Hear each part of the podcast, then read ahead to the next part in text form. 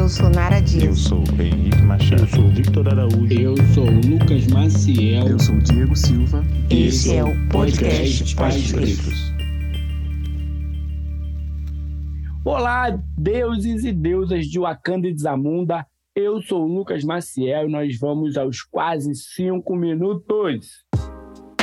Bom, se você está nos acompanhando, sabe que estamos falando aí, dando um passeio, falando sobre orixás.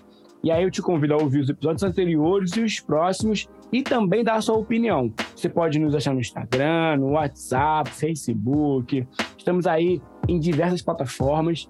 Nos ouça, nos compartilhe e faça parte desse projeto maravilhoso, tá bom? Bom, vamos aqui dar seguimento. Vamos falar hoje sobre Yansan. Yansan, que é a deusa guerreira que conquistou o coração de Xangô, tá? Vamos falar um pouquinho dela. Tão poderosa quanto seu marido Xangô, Yansan é uma deusa que percorreu vários reinos em busca de sabedoria de outros orixás.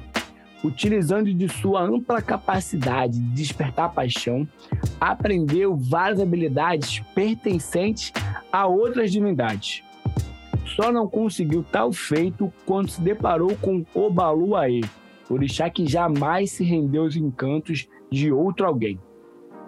E aí ela, ali ativa, né, irrequieta, tal qual o marido, né, Yansan tem forte espírito guerreiro e já foi de grande serventia quando Oxalá precisava vencer uma batalha. Nessa ocasião, ela contava com a ajuda de Ogum, feitor de armas, mesmo se dedicando ao máximo que podia, o orixá ferreiro não conseguia atender a demanda de Oxalá. Ao notar a reclamação do guerreiro, Yansan, que ainda não havia se casado com Xangô, se pôs a ajudar na fabricação das armas, soprando o fogo que as forjava. Por meio desse mito, vemos que Yansan tem sua força ligada à participação nas guerras e no domínio dos ventos. Toda vez que um grande deslocamento de ar acontece, os devotos desse orixá reconhecem seu poder de atuação. Dessa forma, sendo portadora dos ventos e senhora das batalhas, esse orixá, né, Yansan, é, o feminino, né, o orixá feminino, se destaca ao se mostrar detentora de habilidades e comportamentos tradicionalmente masculinos. Oiá Outro nome comum para Yansan também está ligado ao mundo dos mortos. Através de um instrumento litúrgico, feito com um rabo de cavalo, ela conduz a trilha que estabelece esse contato entre os que não estão mais vivos.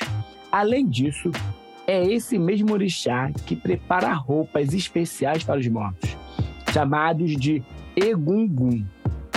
Por meio desses trajes, os mortos adquirem a capacidade de voltar à Terra para entrar em contato com os seus descendentes.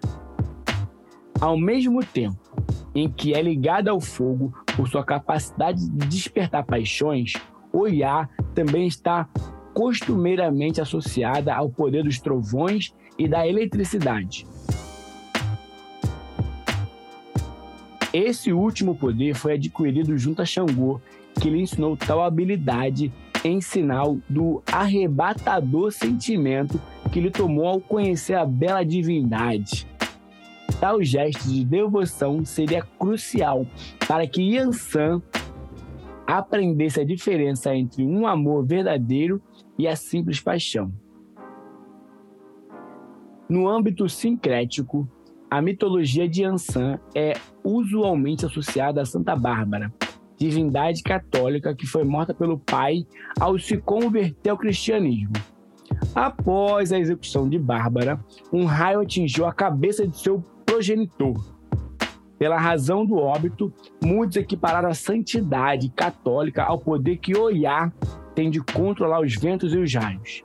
Além disso, o fato de Santa Bárbara ser representada com uma espada nas mãos reforça ainda a aproximação junto à divindade de Yansan. Esse foi mais um episódio do nosso projeto sobre orixás. Espero que vocês realmente estejam gostando. Se você puder, vai agora lá ó, nosso Instagram, Podcast Pais Pretos, comenta, é, manda uma, um direct pra gente, fala o que você está achando, manda um feedback, um retorno, dá a sua opinião e a sua sugestão de conteúdo. Também, também temos e-mail, tá? É, mas você pode também aqui mandar sua Instagram, que acho que é mais simples para a gente poder continuar. E último recado aqui, tá? A gente está em campanha com apoia.se para poder é, fazer esse podcast chegar mais longe, fazer esse contato com mais pessoas. Então, você pode chegar lá, apoia.se, podcast Pais Pretos. É isso. Esse texto ele foi baseado no Brasil Escola, tá disponível na internet. Tá bom, gente? Muito obrigado, até mais. Beijo.